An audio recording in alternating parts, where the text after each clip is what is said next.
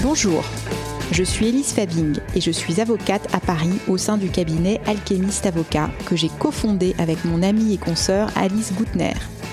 Je fais du droit du travail, c'est-à-dire que je suis engagée auprès des salariés pour les aider à faire face à leurs problématiques quotidiennes au travail et à quitter leur entreprise dans les meilleures conditions possibles si besoin.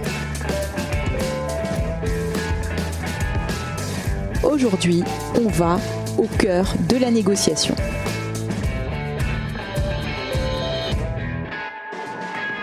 Si votre employeur est convaincu de son risque contentieux et qu'il souhaite terminer votre dossier pour éviter un procès long, douloureux et cher, en général, il va mandater son avocat pour trouver une issue amiable.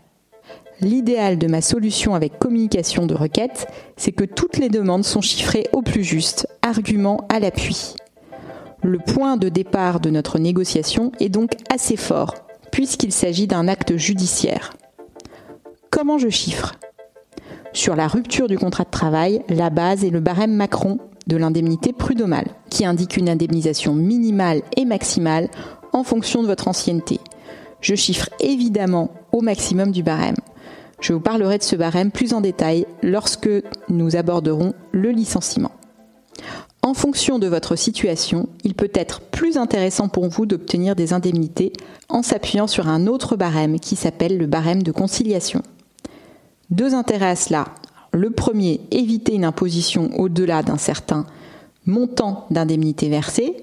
Et deuxième intérêt, c'est de limiter votre délai de carence Pôle emploi, c'est-à-dire d'éviter ce délai qui peut être de 5 mois entre votre sortie de l'entreprise et le paiement de vos indemnités Pôle emploi certains postes d'indemnisation ne sont pas couverts par le barème Macron ou le barème de conciliation. C'est par exemple le cas du harcèlement ou du manquement à l'obligation de protéger la santé et la sécurité de ses salariés.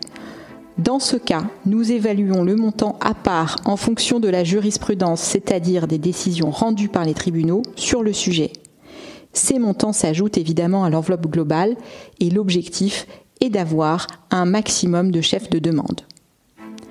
J'évite ici encore de demander des indemnités dont le montant n'est pas cohérent avec ce qui se pratique en juridiction pour plus de crédibilité. Je vais régulièrement demander également des à côté.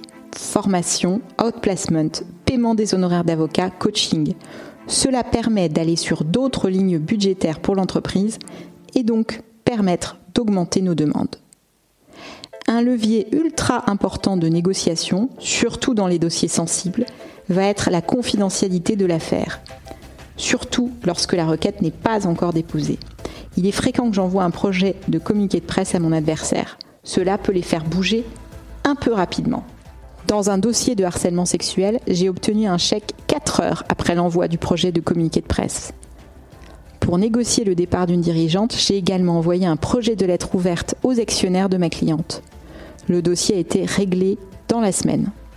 Lorsqu'il s'agit de harcèlement ou de discrimination, s'il y a des actionnaires américains, j'essaye de les en informer pour que la France soit obligée de négocier. Bref, la négociation de départ, ça peut nous mener à pas mal d'actions. C'est souvent intense. Une fois que j'ai un montant, vient le moment d'optimiser, c'est-à-dire de faire en sorte que ce que vous allez toucher en net soit le plus important possible. On en parle dans le prochain épisode. À la semaine prochaine!